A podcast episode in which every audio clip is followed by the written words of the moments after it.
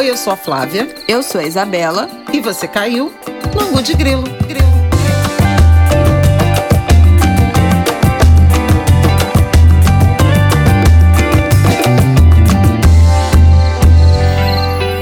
Oi, Angulers! É muita emoção estar falando com vocês. Você deve estar ouvindo a minha voz em cima de uma belíssima trilha sonora, porque a gente subiu de nível nesse podcast. Subiu o sarrafo. Bom, primeiro agradecer essa trilha sonora maravilhosa feita pelo Tico, nosso editor, que vocês ah, já que conhecem. É a nossa cara. Tico, obrigada. Ai, foi maravilhoso. A gente discutiu alguns briefings assim. Ah, vai ser pegado pro, pro pro rap, vai ser pegado pro samba, mas aí o samba de escola de samba, ou um afrobeat, não sei o que, acabou que a gente meio que definiu o samba, que eu acho que é o gênero musical, manifestação cultural que mais une, né? Eu e Flávia Ol, nossa relação familiar construída na, em torno da Sapucaí, e saiu este maravilhoso samba de trilha sonora. Não, que ainda tem um grilinho, tem né? Tem um grilinho, ai, tudo, simplesmente tudo. Tem tambor, ainda tem um grilinho. Olha, perfeito. muita emoção. É, antes da gente começar, também queria agradecer pela repercussão e por vocês terem ouvido, comentado, se emocionado com o nosso episódio 100, com a MC da Fiote. Nossa, gente. quebrou a banca a audiência. Carinho pra MC da Fiote também, pela generosa conversa, tão íntima, né? Ficou mais um bate-papo, nem chamei de entrevista. Sim. Porque foi muito íntima, foi personalíssima e muita gente se emocionou. Foi lindo de ver o compartilhamento, várias mensagens que chegaram também é, de pessoas se sentindo abraçadas. Isso, foi maravilhoso, gente. Muito emocionante. Agradeço demais a todo mundo que ouviu, comentou, veio postar no Instagram, no Twitter e falou pra gente sobre essa emoção que vocês sentiram. Eu avisei que ia ser maravilhoso nesse episódio 100, prometemos e entregamos. Bom, nesse episódio de hoje, a gente vai falar sobre o Haiti, que é uma promessa já de um mês aí, né? Quase. Quase da, um mês. Da, da, de Flávia, da gente prometendo aqui falar sobre a situação do Haiti depois do terremoto que aconteceu lá. Vamos falar sobre o marco temporal, votação que está programada é, para os próximos dias. Vai recomeçar dia 8 de setembro, então, também conhecido como amanhã, né?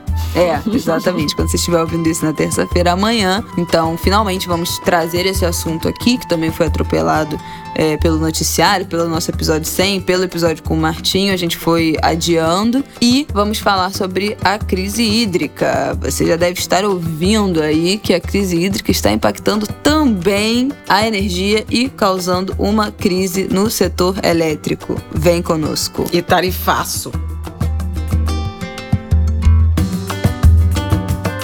Bom, Vamos começar falando do Haiti. Você quer fazer uma introdução sobre o que é, aconteceu? Eu quero fazer uma breve introdução. É porque eu comentei num episódio, acho que é um episódio anterior ao episódio 100, tinha acabado de acontecer um terremoto gravíssimo né, no Haiti. Vamos lembrar que teve um terremoto devastador em 2010, mas em julho, no início de julho, 7 de julho, o presidente Jovenel Moise, ele foi assassinado dentro do, do Palácio Presidencial, da residência oficial. A primeira-dama também foi baleada baleada, mas sobreviveu. E o país, que já vem de uma, de uma crise muito grave, política, econômica, humanitária, ainda por cima, um mês depois do assassinato do presidente, enfrentou um terremoto que já deixou mais de 2 mil mortos e 100 mil desabrigados. Mais uma tragédia que vitima esse país que é muito simbólico, né? O Haiti foi o primeiro país que, pela revolução, pôs fim à escravidão. E foi muito simbólico, foi um movimento movimento de independência que inspirou vários outros processos na América Latina. Foi em 21 de agosto de 1791 o marco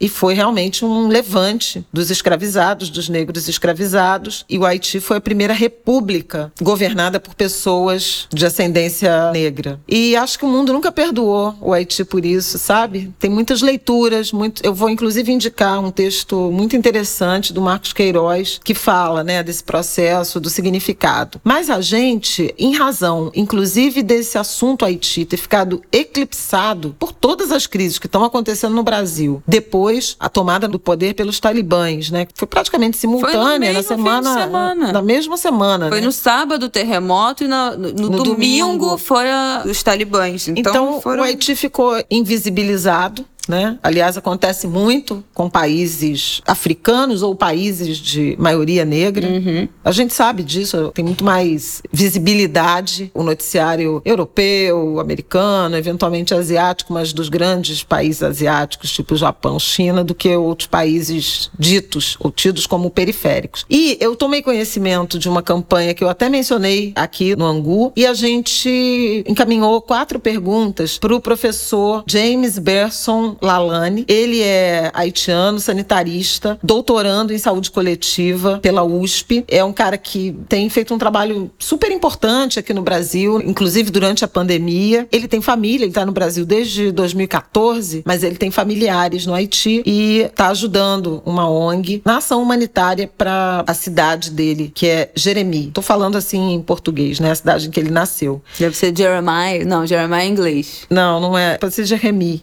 É, né? pode Porque ser é francês. E aí eu encaminhei algumas perguntas e o James, querido, queridíssimo, nos respondeu e teve muita paciência, inclusive, porque foi justamente na safra, na entre safra ali entre o Martinho e o Emicida. Então, vamos rodar a conversa com o James e no fim também do episódio, Isabela deixa o link, porque ele continua arrecadando ajuda para compra e envio, né, de água potável, alimentos, leite em pó, remédios. Vai estar aqui na descrição do episódio. Já tinha deixado, né, quando a gente citou brevemente, mas o assunto foi engolido pelo noticiário do Afeganistão, naquele episódio de Martinho. Já tinha deixado aqui na sinopse do episódio os dados dele bancários para doação, mas vamos deixar aqui de novo. Isso. O James começa falando sobre como é que ele vê, ele faz uma análise da situação socioeconômica do Haiti, não só nesse momento, mas ele viveu né, o terremoto de 2010, está aqui desde 2014 e faz aí um, um pouco uma leitura da importância histórica,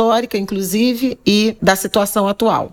Muito obrigado, Isabela e Flávia, por me convidar a falar sobre Haiti nesse momento. O Haiti, primeira república negra, mãe dos direitos humanos, o Haiti é o primeiro país que diz para o mundo que as pessoas negras nascem para ser livres e conquistou essa liberdade para as pessoas negras. Hoje é com muita tristeza falar sobre o Haiti nesse momento. Desde 1805, o país vem passando várias crises. A instabilidade política, as intervenções internacionais, os desastres naturais. O país passou mais de 120 anos pagando a França para o conhecimento da sua independência. Isso traz sequelas para a economia do país até hoje. O país teve eh, em 20, 20 governos durante 35 anos. O Haiti é o país mais pobre da América Latina e do Caribe. O terremoto de 14 de agosto é mais uma tragédia no país. Vale lembrar que o país, durante essa tragédia agora, está sem governo nesse momento, né? Por causa do assassinato do presidente no mês passado. São vários motivos que levaram o país a essa situação caótica.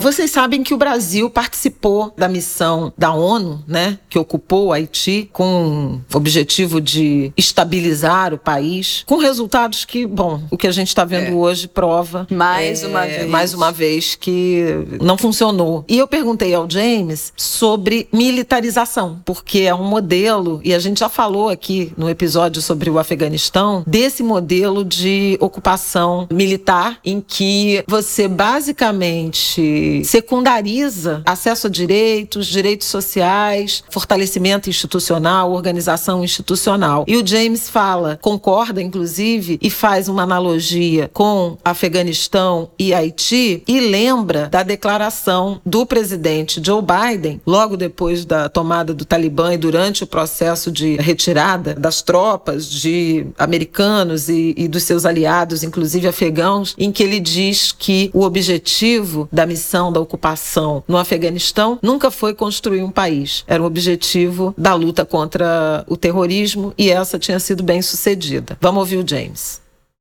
A militarização do Estado democrático nunca deu um resultado positivo, né? desde seu surgimento. Nós não podemos mais nos iludir com a militarização, de que a militarização acabará com a corrupção, ultrará um bem-estar social, político, econômico e cultural para a população. Pois um papel de um militar dentro de uma sociedade é zelar pela defesa da pátria, né? Não para fazer políticas públicas. No caso do Haiti, a intervenção militar a MINUSTA ficou no Haiti durante 13 anos. Deixou o país mais pobre do que estava, com mais de 50 mil mortes pela epidemia cólera que eles trouxeram ao país, né? E a instabilidade política. Vale reforçar que a intervenção militar no Haiti é racista também, né? No Afeganistão, Há poucos dias, o interventor diz que não interviu no país para construir uma nação e bem-estar social do país, mas sim para combater o terrorismo. Diante desses fatos, podemos concluir que essas intervenções militares não produzem resultados positivos para a sociedade, seja no Haiti, seja no Afeganistão. Pois é, eu gostei que ele, inclusive, cita o Afeganistão. Então, ele faz uma ponte direta. Quem ouviu o nosso episódio sobre o Afeganistão, lembra. Se você não ouviu, vá lá. É o nosso episódio 98. Ou 9, acho que é 99. Né? Não, menino, 99 não. Foi 98 que foi junto com o Martinho. Foi 98. Ah, 99. é. É, é. Que a gente entrevistou a Adriana Carranca e o Renato Galeno. A Adriana Carranca, jornalista, e o Renato Galeno, professor de Relações Internacionais. E eles falaram sobre como essa ocupação ocupação dos Estados Unidos no Afeganistão foi absolutamente mal sucedida, porque tinha, entre muitas aspas, né, gente, o objetivo de levar a democracia e os avanços tecnológicos e o avanço institucional do país, não sei o que, quando a gente sabe que, né, pelo amor de Deus, me poupem É, houve assunto. essa ilusão, parcialmente até alcançada, né? Você teve um aumento do acesso, por exemplo, das mulheres, das meninas, né? As primeiras eleições Mas também foi frágil, foram. É. Né? problema é esse. Foi frágil, não foi suficiente e agora o Afeganistão está dominado pelos talibãs. Já houve inclusive um atentado terrorista do Estado Islâmico cá. É uma coisa trágica. Várias pessoas, jornalistas saíram do país. É muito triste o que você está vivendo lá. Então James faz Mas esse, traço, tem, esse paralelo. Tem essa relação. A missão da ONU, das Forças Armadas para o Haiti. Foi liderada pelo Brasil. Exatamente. E ao longo dos últimos anos, muitas críticas a, a essa missão. E eu acho que fica mais um exemplo, a gente já falou do Afeganistão, mas aqui do lado, né, com as nossas forças militares envolvidas, para a gente pensar e organizar melhor o tipo de apoio que a gente pode dar. E isso é uma coisa que ele vai falar, né? Como a comunidade internacional pode se organizar para ajudar o Haiti nesse momento. E porque é um momento que a gente fica, ah, mas ajudar, não sei o quê, como a gente foge desse espírito colonial de outros países entrarem em um terceiro país para não, agora agora a gente é a vai da intervenção, né? e dar civilização a essas pessoas. Mas é um país que agora está vivendo uma crise, né, sem precedentes, inclusive também sanitária de saúde. Ainda tem uma pandemia acontecendo, 100 mil pessoas desabrigadas. Acho é, que ele, falou em 2.500 mortos. mortos. Então, óbvio que é uma, uma crise de habitação, uma crise sanitária também, né, de infraestrutura absoluta. O país sem presidente. Então, também uma crise institucional de governo. Presidente assassinado há, há dois meses. Precisa haver uma mobilização internacional, mas como, né? Isso é uma coisa que ele respondeu pra gente. É bem legal. E antes de rodar o, o James sobre esse ponto, eu queria só lembrar que esse modelo de ocupação militar pelo exército brasileiro no Haiti, ele inspirou ocupações militares em favelas do Rio de Janeiro, né? O exemplo é a Maré, milhões de reais gastos. Acho que se não, se a minha memória não me falha, são, foram 600 milhões de reais gastos em um ano, também com resultado pífio, como a gente pode ver. Então assim, é um modelo que vem sendo repetido, que vem sendo replicado em vários países e que não tem produzido bem-estar, fortalecimento institucional, acesso a direitos. É, eu acho que o Haiti, o Afeganistão, o que vem acontecendo há muito tempo nas favelas do Rio de Janeiro, mas tem modelos assim espalhados pelo Brasil, são, são soluções que precisam ser revistas. Parênteses, foram gastos na maré 560 milhões ao longo dos 15 meses de ocupação. Não tô tão ruim, né? Inacreditável, Não, tô tão ruim de memória. Falei 600 milhões um ano. Tudo que poderia ter sido feito com esse dinheiro, no avesso da militarização. Gente, pelo amor de Deus. Pois é. Então, James falando do protagonismo, né, da comunidade internacional atuando, mas com o protagonismo das organizações locais, rodou. A comunidade internacional precisa parar de fingir que está ajudando o país a sair da instabilidade política. Todos nós sabemos que a comunidade internacional influencia nas decisões políticas do Haiti. A dominação estrangeira e a influência colocaram o Haiti numa estabilidade crônica e de pobreza, né? Agora o Haiti precisa que a comunidade internacional apoie um novo contrato social que o povo haitiano está pedindo há décadas para garantir o bem-estar das 70% da população mais carente do país. No atual cenário do terremoto, a comunidade internacional precisa fortalece as organizações locais nos territórios que sofrem as devastações do terremoto, pois são essas organizações que sabem e vivem os problemas locais. E aí, por último, a gente perguntou para ele quais são as necessidades do momento, qual é a situação lá nesse momento e quais são as necessidades, em que está sendo empregada nessas né, doações, qual é a urgência maior agora. E ele explicou para a gente, acho que vale, né, porque a gente vai deixar aqui os contatos para doação, quem puder doar, qualquer valor, mas acho que vale para a gente entender qual é a situação lá nesse momento, depois de quase três semanas, né, do terremoto e que a gente já não ouve mais falar disso, né? A situação não se resolveu, muito pelo contrário. E aí não, as pessoas um... continuam desabrigadas, desassistidas, porque a agenda global está olhando em outra direção. Por isso eu achei importante a gente cumprir a promessa, né, de trazer essa reflexão sobre o Haiti aqui no Angu. E vai também o texto do Marcos Queiroz, que eu acho que vale super a pena de ler. Também vai estar tá no, aqui na sinopse. É, Qual é o título? A mais universal das revoluções. Aqui na sinopse vou deixar e vamos ouvir o áudio do James falando de como da é que tá a situação lá agora.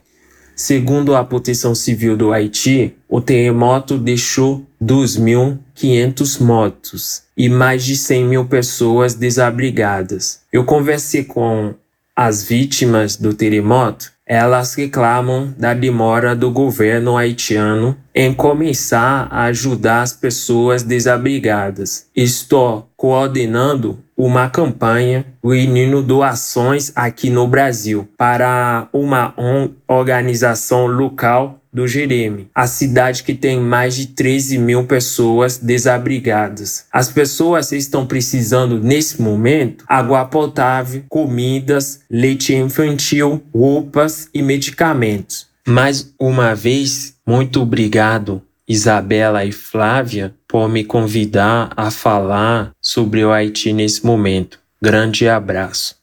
É isso, gente. Acho que é importante a gente ter voltado nesse assunto, né? Trazido esse assunto de novo.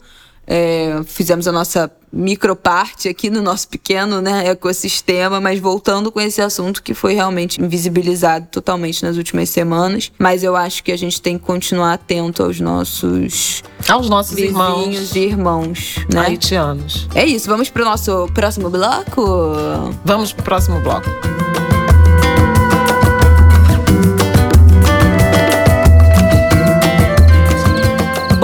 Agora vamos falar neste bloco aqui sobre o marco temporal. Eu imagino que vocês já devam estar minimamente sabendo o que está rolando, né? Porque essa discussão já tem aí pelo menos umas duas semanas. É, reiniciou em agosto mas estava marcado para junho e o ministro, acho que o Alexandre Moraes pediu vista. Ah, Aí como voltou. sempre, né? O povo adora. Olha, eu acho que eu já estava falando pra minha mãe que antes de a gente começar a gravar, acho que não de pedir vista, tinha que ser proibido. Gente, lê enquanto tá rolando o bagulho. Ele não precisa pedir vista. Vai pra sua casa, você lê processo no seu Kindle, no seu Kindle. Não precisa pedir vista de nada, pelo amor de Deus. Isso só atrasa os negócios. Mas enfim, nós sabemos que às vezes a intenção é exatamente essa. Bom, vou falar rápido aqui o que que é o marco temporal, só para quem tiver muito perdido, e por que que nós somos contra e devemos ser contra a audiência do Angu de Grilo, o marco temporal, e ficar atento à presença dos indígenas nas redes sociais usando a hashtag marco temporal não. Eles estão falando muito sobre isso no Twitter, no Instagram também. Vou deixar aqui na descrição uma listinha de perfis de indígenas pra gente seguir, tanto perfis de mídia e jornalismo indígena, mídia índia, levante indígena, tem vários perfis pra gente acompanhar mais institucionais, mas também de pessoas indígenas com seus perfis pessoais que foram para Brasília e vão para Brasília de novo essa semana. Está marcada uma ocupação de Dessa vez de é- vários Essa semana é a Marcha das Mulheres. Pois é, vai ter a que Marcha acontece das Mulheres. todo ano e elas começam a chegar no 7 de setembro. Exatamente. Também conhecido como hoje. Inclusive, tem uma tensão e uma preocupação em relação ao que pode acontecer em Brasília por conta da convocação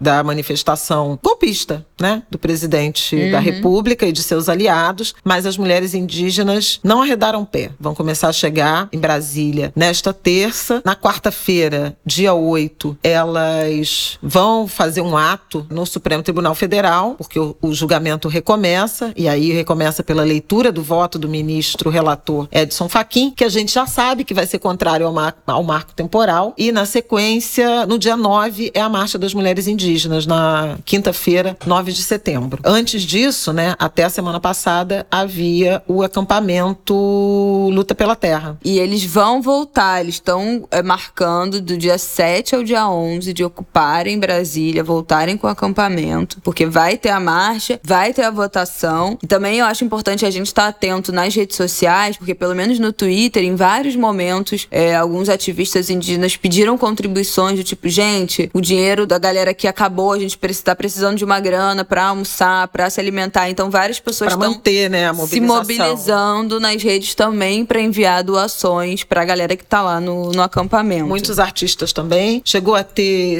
mais de 6 mil é, indígenas, de 176 povos lá em Brasília, fazendo ah, manifestações diárias né, contra o marco temporal. Tem sido encarado, né, definido como a maior mobilização indígena desde a Constituição. Então, assim, realmente é um momento muito importante, porque a decisão do Supremo Tribunal Federal é, que sair desse julgamento, ela terá repercussão geral, ou seja, valerá para todos os casos. Por isso é tão decisiva essa. E deixa eu explicar o que é marco temporal. Marco temporal é uma tese que defende a bancada ruralista, especialmente, e os ruralistas, né, E os o presidente da República terra, e a Advocacia Geral da União de que, por causa do verbo ocupam no presente, num artigo da Constituição que se determina o direito da, da população indígena, eles falam que, ó, eu vou ler exatamente o que diz. São reconhecidos aos índios sua organização social, costumes, línguas, crenças e tradições, e os direitos originários sobre as terras que tradicionalmente ocupam, competindo à União demarcá-las, proteger e fazer respeitar todos os seus bens. Eles falam que, como tá sobre as terras que tradicionalmente ocupam, quer dizer que ocupam no momento em que foi promulgada a Constituição, em 5 de outubro de 1988. Então, eles argumentam que os indígenas só podem reivindicar a posse das terras que estavam sob seus domínios no dia que foi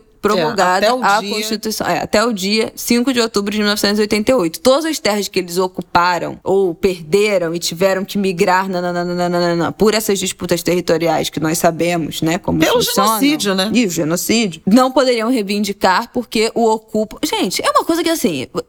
Não, vocês devem estar pensando, gente, isso não faz nenhum sentido. É, isso não faz nenhum sentido. É qualquer coisa para servir de argumentação para o genocídio indígena, né? Que segue em curso nesse país, nós já sabemos. Então é isso, é qualquer coisa, eles estão se agarrando nesse ocupam. E por que que essa história voltou, né? Na verdade, como é que essa história começou? Em 2008, teve o julgamento de uma terra indígena Raposa Serra do Sol em Roraima, que era um conflito histórico entre indígenas e produtores de arroz. 2003, um caso que foi parar no, no STF, no Supremo Tribunal Federal. E em 2009, o STF ordenou para resolver aquela questão que a terra pertencia aos indígenas. E aí o argumento que o STF usou foi porque eles estavam lá quando foi promulgada a Constituição. E aí pronto, aí isso já gerou um argumento que é os ruralistas e os proprietários pegam essa decisão do STF que usa essa argumentação também porque estavam lá quando foi promulgada a Constituição, querem usar isso de exemplo para todos os casos. A AGU em 2017, a Advocacia Geral da União, em 2017 emitiu um parecer falando que essa decisão desse julgamento dessa terra indígena em Roraima valia para todos os outros casos. Porém, esta decisão contraria o próprio STF, que em 2013, quatro anos antes, já tinha dito que esse julgamento servia somente para aquele caso. Então, o julgamento de 2009 da terra indígena Raposa Serra do Sol serve somente para aquele caso. Em 2013, disse o Supremo Tribunal Federal. A AGU, em 2017, falou que vale para todos. Então, isso paralisou muitos dos casos de disputa de terra, inclusive a história que faz com que esteja Que tudo isso, isso acontecendo agora, parando no Supremo de novo. Existe uma reivindicação de posse da Fundação de Amparo Tecnológico do Meio Ambiente e do proprietários de terra e governo de Santa Catarina reivindicando a posse de uma área que é ocupada pela etnia Xokleng. Eu não sei se pronuncia assim. Essa etnia, Xokleng. em 1914, foram localizados pela primeira vez. Tinha cerca de 400 indígenas em Santa Catarina. Eles foram empurrados, né, para uma pequena parte de terra perto do rio Platê para impedir que eles fossem mortos, né, porque já estava tendo uma ocupação, uma grilagem da- das terras. Nos anos 30, gente, presta atenção, 1914 tinham 400. Nos anos 30 já eram 100 pessoas, já eram 100 indígenas. Olha o tamanho do genocídio. E aí a terra deles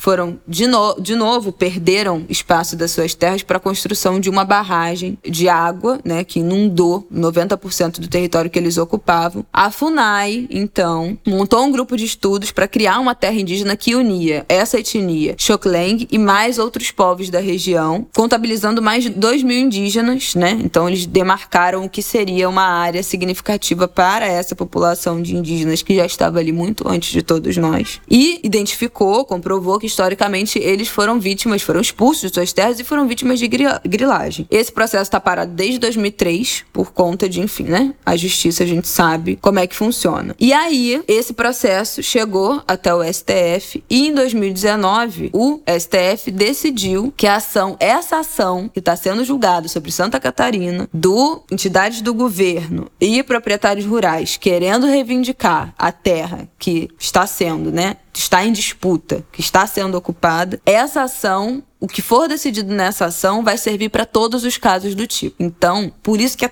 tão importante. Então, se o STF decidir agora que Não há essa marco decisão, temporal. é, que essa decisão que envolve a etnia Xokleng mais esses outros povos que compõem essa nova terra indígena que está tentando ser criada aí pela FUNAI, essa demarcação, que essa população indígena tem direito a esta terra, essa tese vai servir para todos os outros processos É que estão porque a parados. AGU determinou que a decisão da Raposa Serra do Sol valeria para todos no governo Temer, né? É, e o parecer é de verdade. 2017. É isso que eu já É, falei. então, eles, é, porque eles consideraram isso de repercussão geral, o Supremo falou: não, não, não, não era Essa aquilo, não. essa não. E o que a gente decidir agora é que vai valer. Então, por isso que é tão importante, porque se eles falarem não, eles não estavam lá no dia tal, no data X, Y, Z. 5 de ou outubro de enfim, 88. não, não tem direito pelo, pelo motivo X, Y, Z, todas as outras disputas relacionadas a esses conflitos de terra serão validadas para o lado, óbvio, né, de interesse dos proprietários rurais, dos ruralistas. Sendo que antes de 1988, os indígenas eram tutelados pelo, pelo Estado brasileiro e nem tinham como é, entrar com ação, Sim, nem reivindicar, a reivindicar. posse de terra. Então, assim, é um negócio realmente que vai pôr é muito em risco os povos originários. E, assim, e a Constituição garante os direitos originários. E, e os direitos originários, como o próprio nome sugere, né, eles são anteriores, eles são de origem. Né? E por serem de origem, são anteriores à existência do Estado brasileiro. Não era Brasil, ainda não era Brasil. Isso significa direitos originários. Bom, o, julgamento do Supremo te- tem uma pressão política enorme dos ruralistas. O ministro Luiz Fux agora disse que o julgamento vai até até terminar, não vai ter mais pedido de vista, todo mundo já está pronto. Ele admitiu 39 defesas, amigos cures, do lado dos indígenas e do lado dos ruralistas, de quem defende. Na semana passada, o último voto, né, a última fala, foi do, vejam vocês, do Procurador-Geral da República, Augusto Aras, que fez uma defesa muito enfática contra o marco temporal. Gente, O esse país não cansa de nos surpreender. Da onde menos espera, da onde a gente menos espera, surge qualquer coisa. Tem umas pegadinhas na, na fala dele, mas não vou nem entrar nesse detalhe, porque eu achei. Não, o importante é, que ele vai muito contra. importante uma fala tão enfática em relação aos direitos originários e disse inclusive que todas as terras indígenas já deviam estar demarcadas e que a demora na demarcação é violação de direitos humanos. Olha isso. Passada, chocada, gente. Esse Brasil é qualquer coisa. Eu falei, no, comentei no Em Pauta, ele falou em invasores, não e não em descobridores. E eu até brinquei falando, o Augusto Aras só faltou cantar o samba da Mangueira, né? É, Vai ter que cantar, Desde Fernanda. 1500. Não tem tem mais invasão do que descobrimento. Não, a gente cantou fora do ritmo completamente. Cantamos, né? Desde 1500 tem mais invasão do que descobrimento. Pronto. Tem sangue retinto pisado na Ai, foto gente, do herói. de Deus, tem que ter carnaval Emoldurado. 2022.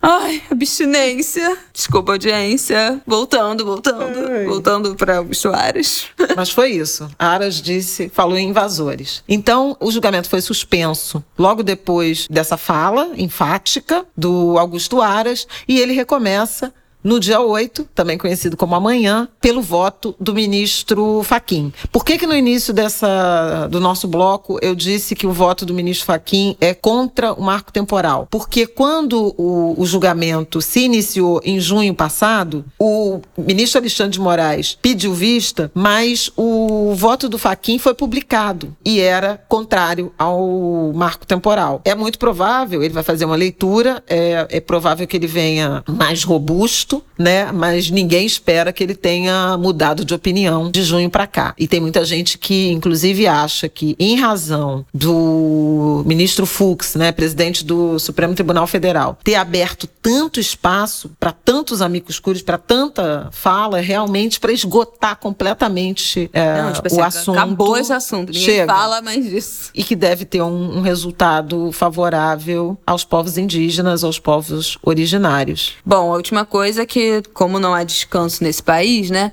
Também tem um projeto de lei tramitando no Congresso, na Câmara, para votação agora na Câmara, que vai entrar a qualquer momento para votação, já foi colocado como prioridade, parece, pelo Arthur Lira, que é um projeto que regulamenta, cria uma lei que protege essa tese do marco temporal. Então não basta a gente pressionar o Supremo, também tem que pressionar a votação na Câmara dos Deputados, porque o relator desse, desse projeto, que é o deputado federal Arthur Maia, foi relator da proposta que foi quando foi debatida na Comissão de Constituição e Justiça, disse que mesmo se o Supremo for contra e falar não e barrar, se tiver votação na Câmara e passar, pode ser que a decisão do legislativo seja levada em É, conta. mas ninguém acredita Ninguém nisso, acredita nisso, mas também Segue tem que ficar de olho, né? Porque vai ser mais um ponto de tensão. A STF decide uma coisa, a Câmara decide outra, as instituições já não estão funcionando já tem É, algum tempo. Essa tensão vai ser permanente, porque realmente há muita disposição pela usurpação das terras indígenas, mas vamos lá, vamos ser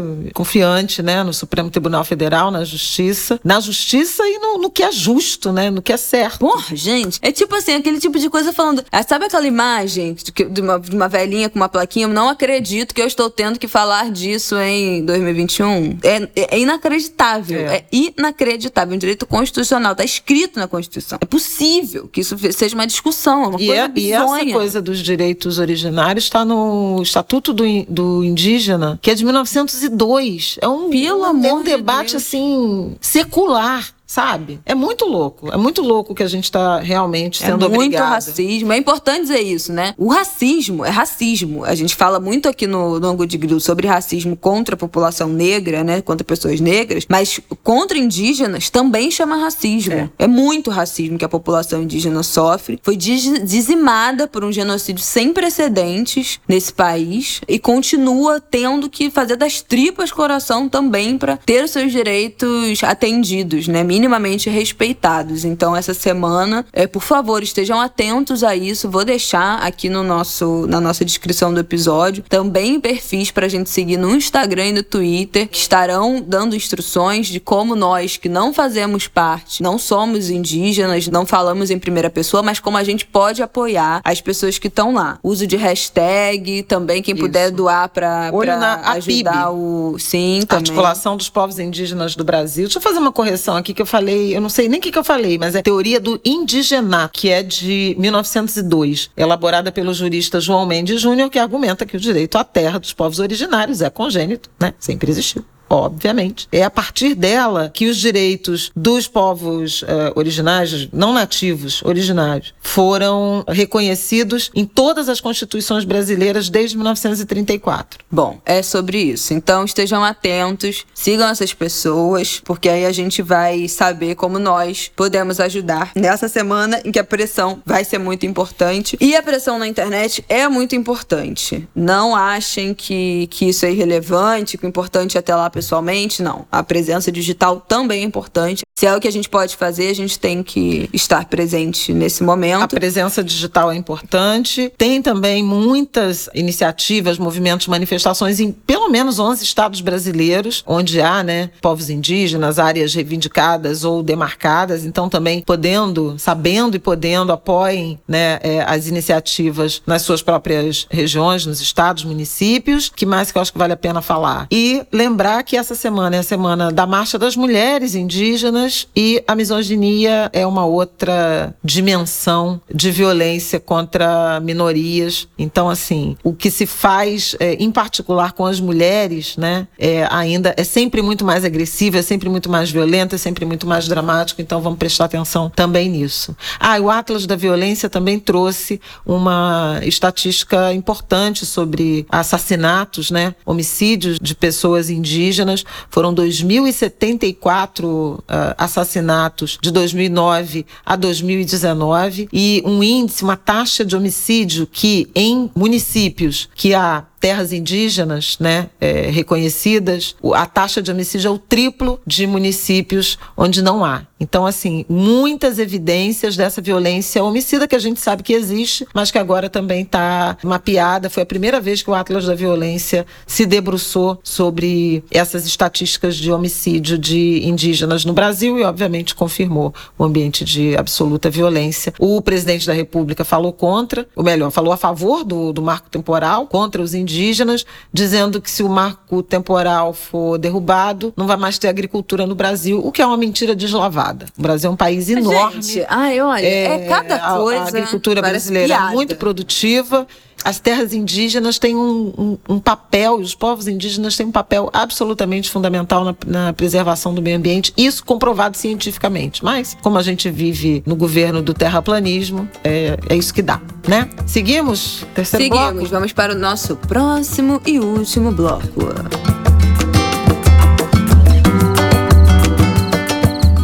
Bom, você já deve estar vendo se a sua conta de luz já chegou, como a minha chegou né, na sexta-feira, dia 3. Se a sua conta de luz já chegou, com certeza você já notou um aumento e uma cobrança além, altíssima, por conta da bandeira vermelha. Queria que você falasse, Flávia Ol, você que escreveu sua última coluna sobre isso, sobre crise hídrica, os impactos também na energia, o que está acontecendo neste país, pelo amor de Deus. O que está acontecendo nesse país é o que está acontecendo no mundo inteiro, né? Eventos climáticos extremos, frequentes, né? Que estão mudando completamente a relação, né? A nossa relação com natureza, com sobrevivência, com o que costumávamos chamar, né? De desenvolvimento, de vida normal. O Brasil tem um período úmido, né? Um período de chuvas, predominantemente entre os meses de novembro e abril. Dessas chuvas, obviamente, que depende do país, mas tem muita visibilidade, sobretudo no debate econômico, né, político-econômico,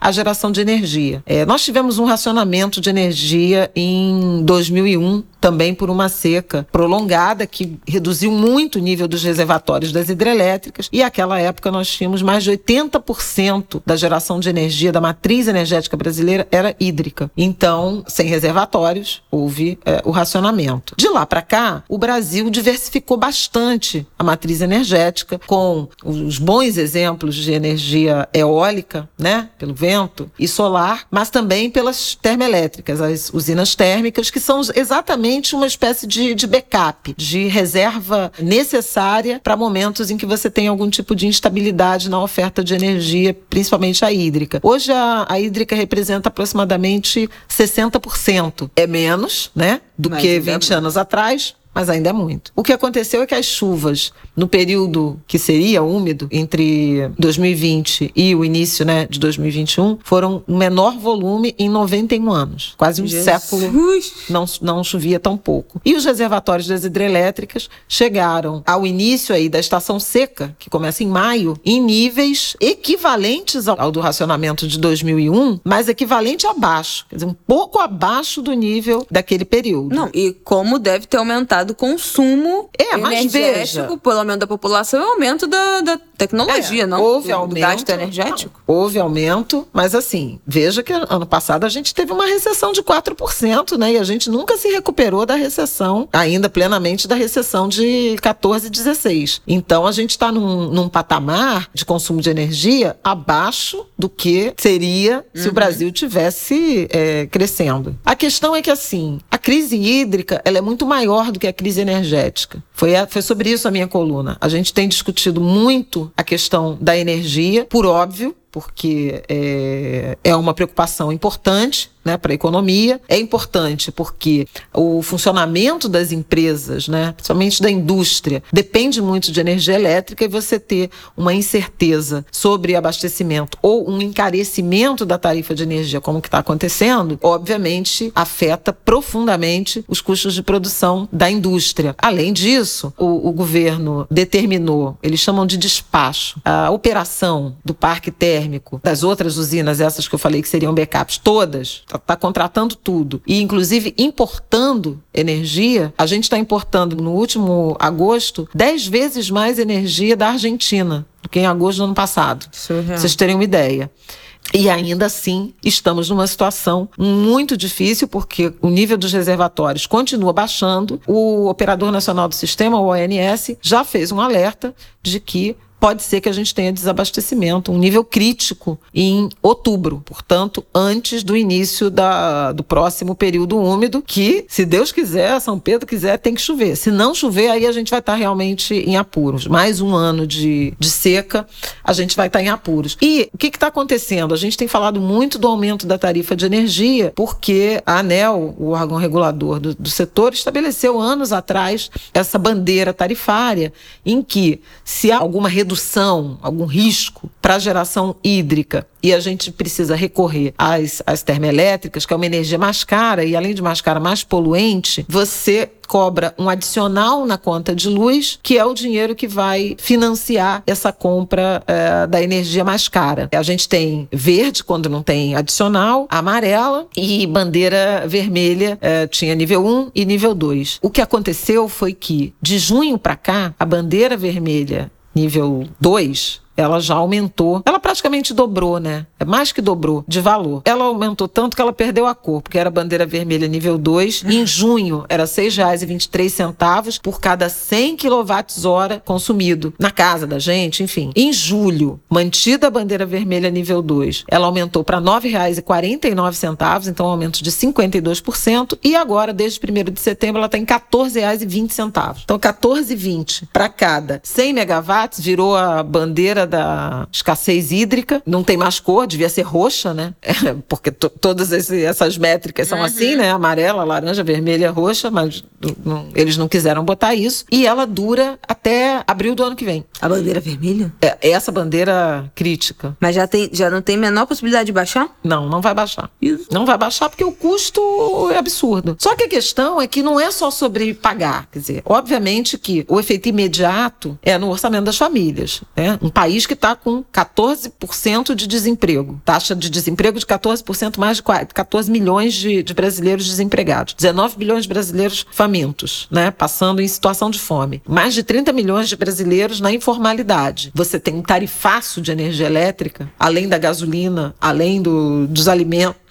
né, é, tem um aumento direto. Esse, por exemplo, essa elevação de 9,49 para 14 reais e 20 centavos nessa bandeira tarifária, ela deve onerar a conta de luz em 7% nesse mês de setembro e ela vai continuar vigente até o ano que vem. Isso tira dinheiro do consumo, isso desanima as famílias. Esse é o impacto direto. E indiretamente também deverá ter impacto, porque quando você aumenta a energia elétrica, você também onera custo de produção Tudo, de de toda a cadeia produtiva. coisa comércio, serviços e indústria. Claro. Para vocês terem uma ideia, no preço de, do leite, 48% do preço do leite, do custo de produção do leite, é energia elétrica. Meu Deus. Porque é o processo, né, Gente, de... a comida vai ficar mais cara. Pois é. Quando você acha que, tipo assim, não tem, não. Agora não tem mais como encarecer, porque custa 20 reais um quilo de peito de frango, acontece isso. Mas não é nem a comida, tudo. Tudo, entende? não, é porque, tudo, Assim, porque, se assim, você vai na mas a lavanderia, comida é o se você essencial, vai no entendeu? Tipo supermercado, assim- né? O supermercado tem o balcão refrigerado. É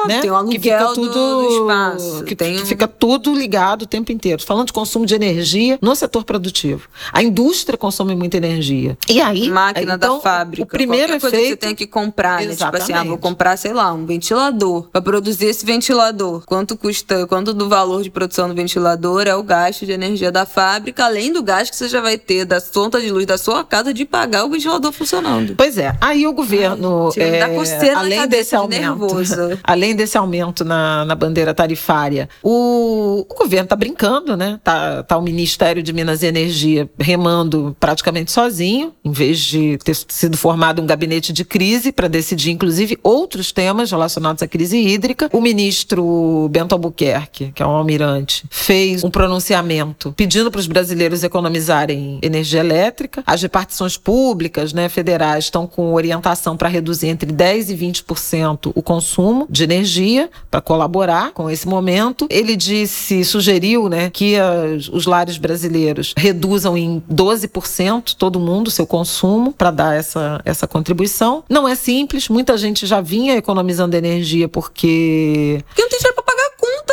gente. e porque está aumentando, Pelo exatamente. amor de Deus.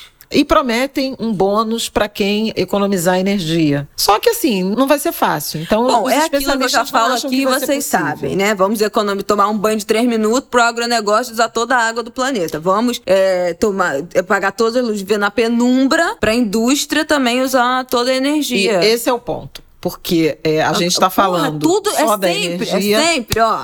No consumidor. Vocês ouviram barulho, vocês já sabem até o gesto que eu fiz. É uma coisa impressionante. A Nossa. pessoa física tem que pagar um gasto que, obviamente, ela não é, né? O maior uso, né? Individual, é óbvio, pelo amor de Deus. O problema é que a gente está debatendo incansavelmente a crise hídrica no eixo, nos efeitos que ela tem na geração de energia, no consumo de energia, mas há problemas outros. Por exemplo, em transporte, por exemplo, na irrigação, na safra, na lavoura e, eventualmente, até no abastecimento humano. Outros usos. Isso porque tem havido orientação de segurar a água em reservatórios. Então, a gente já teve, por exemplo, hidrovias de escoamento da, da nossa safra de grãos com atividade paralisada. Aconteceu já com a hidrovia Tietê-Paraná, que escoava soja, milho, cana-de-açúcar. Tá tudo indo por caminhão, o que também É onera uma a produção eu ia falar agrícola. isso, é uma maluquice que a gente fica o tempo todo falando. É,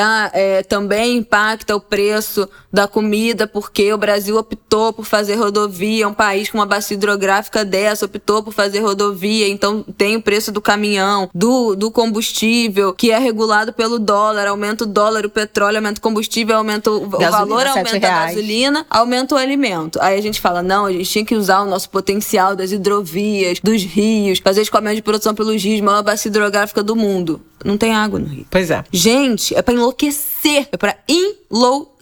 Essa semana, vocês devem ter visto, na semana que passou, o IBGE divulgou os resultados do segundo trimestre do PIB, né, da atividade econômica brasileira, que estala uma instabilidade, vamos lá, estabilidade de menos 0,1, mas o PIB da agropecuária caiu 2,8% no trimestre. Comparado com o ano passado, houve aumento da produção de soja e de arroz, mas a safra de milho, de café e de algodão caíram. E tem muito a ver com seca, né, com essas condições climáticas e também com a geada recente, mas a geada pegou mais julho, então nem tá nessa conta. Também por isso o agronegócio anda zangado, né? Anda. É... Porra, não tá bom nem para eles, imagina pra gente. Pois é. Então a gente precisa uh, cobrar, cobrar inclusive dos nossos governadores, prefeitos, quais são os planos de garantia de abastecimento de água, de soluções de economia, por exemplo, na iluminação pública das pois é, cidades. É, porque... Vive poste aí aceso durante o dia, né? É, durante ou se tiver que apagar, né? Se tiver um, um racionamento. Fudeu. E aí você tem questões importantes de segurança. segurança, pois né? é. Ai, gente. Com o empobrecimento da população, tem tendência de aumento de gato e gato. Ga não ah, tem nada a ver.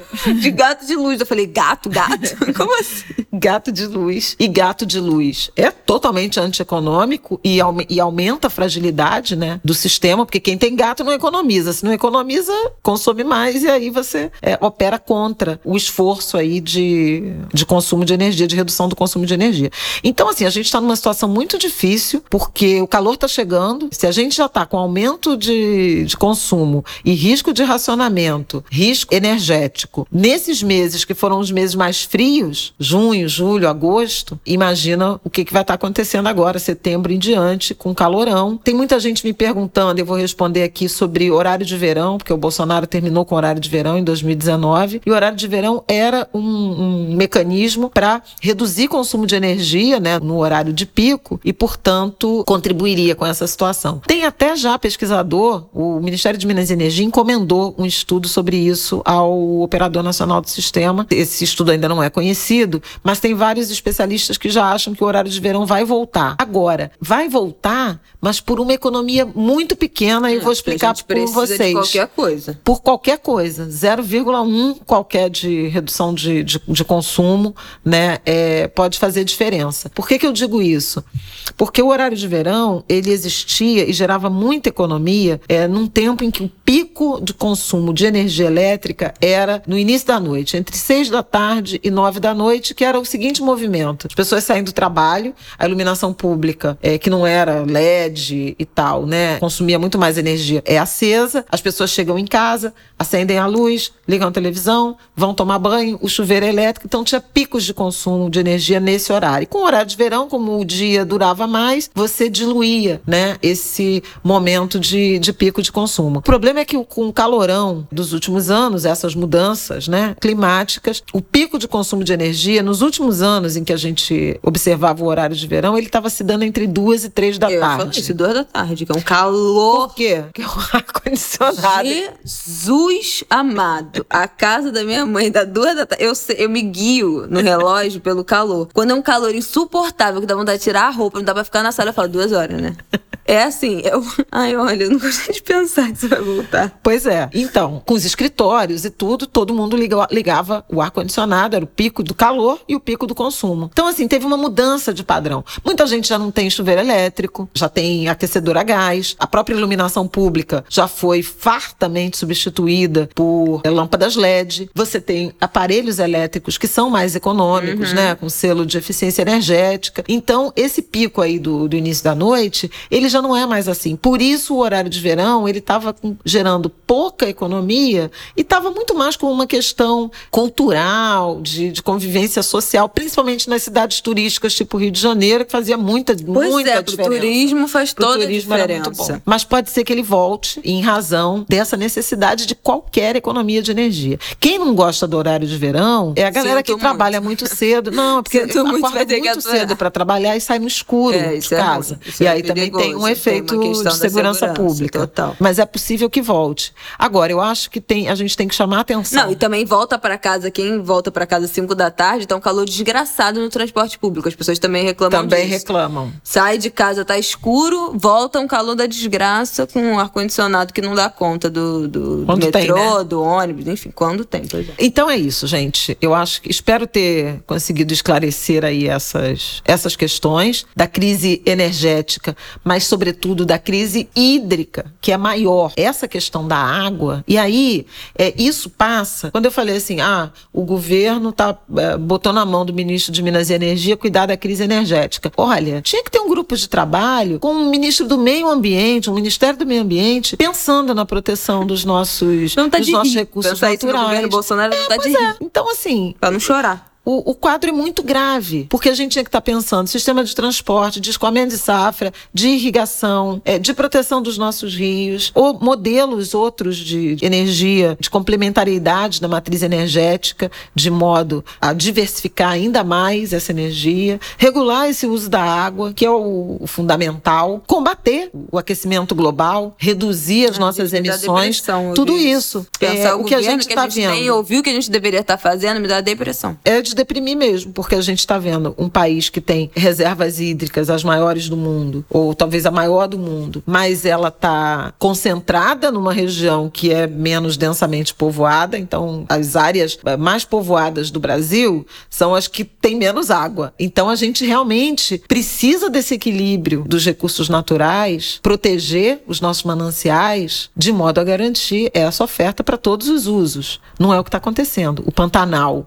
queimou um terço no ano passado, é berço das águas, né? A Amazônia está queimando, perdendo território, área florestal coberta. Isso também impacta, porque impacta na evaporação e nas chuvas. O Brasil, nas últimas décadas, perdeu 15% né, dos seus territórios, né, dos seus recursos hídricos. É muita coisa. Muita coisa, gente. Ai, olha. Então, é realmente uma situação muito difícil, muito difícil e muito mais grave que a crise energética. Quer dizer, a gente vai reclamar do aumento da conta de luz, a gente vai reclamar do aumento eventualmente de preços, né, e até de juros por conta do Banco Central atuando para tentar baixar a inflação, mas há outras questões. Há questões da irrigação da safra, há questões das hidrovias e há questões eventualmente pode haver questões do abastecimento hídrico. A gente sabe disso. Paraná já vive, né? É, Curitiba vive racionamento de água por questões específicas, né? Mas vive nesse momento. Nós já tivemos racionamento de água em São Paulo, em 2014, e a gente aqui no Rio viveu a geosmina, né? A crise da né? geosmina. Não é racionamento, mas é água que quase. dá desinteria com cheiro de, de bosta. Bom, enfim, gente. É melhor, é, melhor ter um racionamento. Ai, nem sei o que é melhor, porque realmente. Ai, olha, não dá pra mim. Realmente. Esse país é um relacionamento completamente abusivo. Posso falar palavrão É, no podcast? Olha, gente, vamos encerrar esse programa, porque eu vou te contar. É assim, é vontade de é rir pra não chorar. Realmente, assim, é vontade de chorar com, com o Brasil. Que, que- ai, meu Deus. Então é isso, gente. Economizem luz, economizem título eleitoral de vocês. É só isso que eu tenho pra dizer.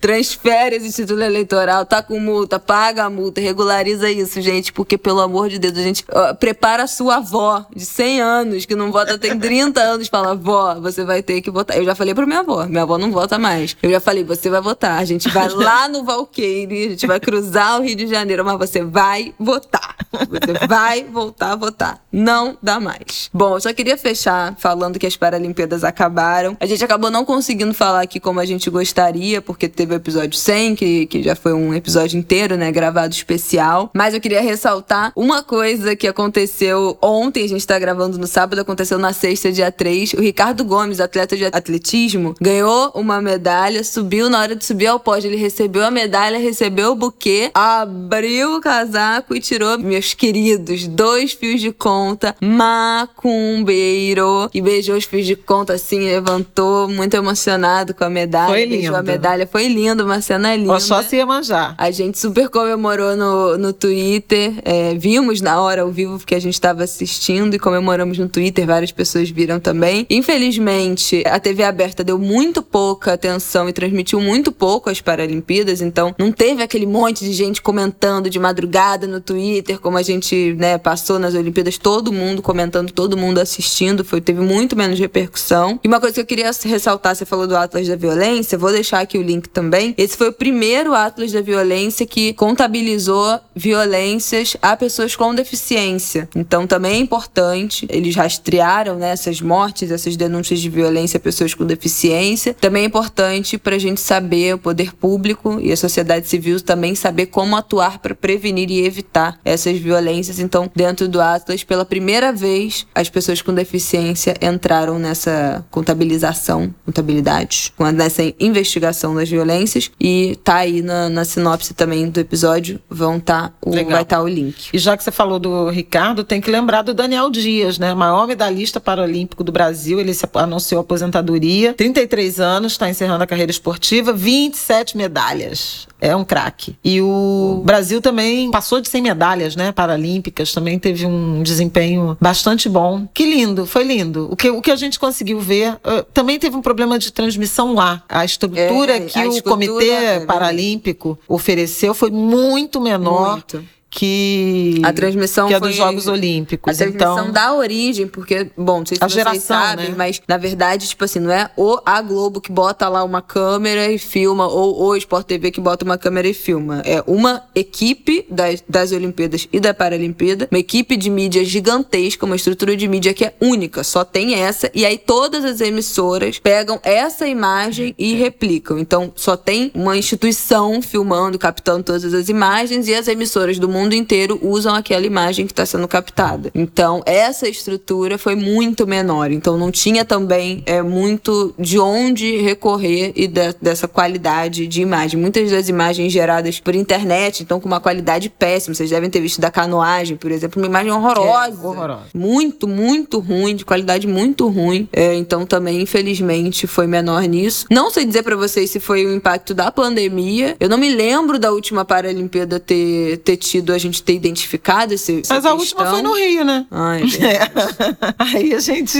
Estava lá, eu estava lá, eu estava lá. A última foi no Rio, foi isso. Bom, foi isso então, né, Brasil? Então a gente vê aí na próxima, a gente faz essa avaliação. Bom, é isso, gente. Muito obrigada. Pois é, gente. Muito obrigada. 7 de setembro, R$ reais a gasolina, 7,5% de taxa Selic, taxa básica de juros prevista para a virada do ano. 7, entre 7,2% e 7,7% é a previsão de inflação para este ano. É um governo do triplo sete, como eu disse no papo de política, e repito aqui: 7 de setembro, reais a gasolina. É isso, Brasil. E seja o que Parabéns aos envolvidos. quiserem sobre 7 de setembro. A gente, esse episódio vai ao ar às 8 da manhã. Sabe Deus o que vai acontecer ao longo desse dia. Força Igor. Viveremos para Estaremos contar. aqui. Semana que vem Semana que vem aqui, estaremos nas aqui faremos estaremos. esse saldo. É isso. Boa semana pra vocês, bom feriado. Espero que você esteja ouvindo isso. Ah, é, junto Tomando com, um sol. Tomando uma, uma cervejota, uns bons drinks, tomando um sol, entendeu? Fazendo aquela faxina na casa do feriado, tirando roupas pra doar, coisas para, para doação, fazendo uma limpeza na sua casa. E depois do ângulo de grilo, pode soltar o pagode.